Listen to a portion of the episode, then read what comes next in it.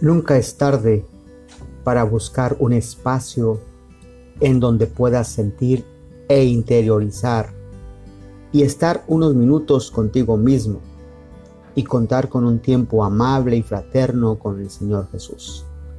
Conéctate en cada una de las pausas donde podrás encontrarte con el Señor Jesús, al modo ignaciano.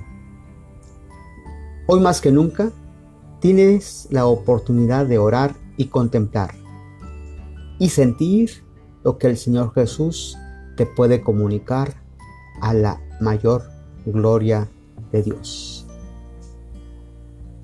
En nuestra primera oración, contemplación, se titula Resucitó, en pausas con el Señor Jesús.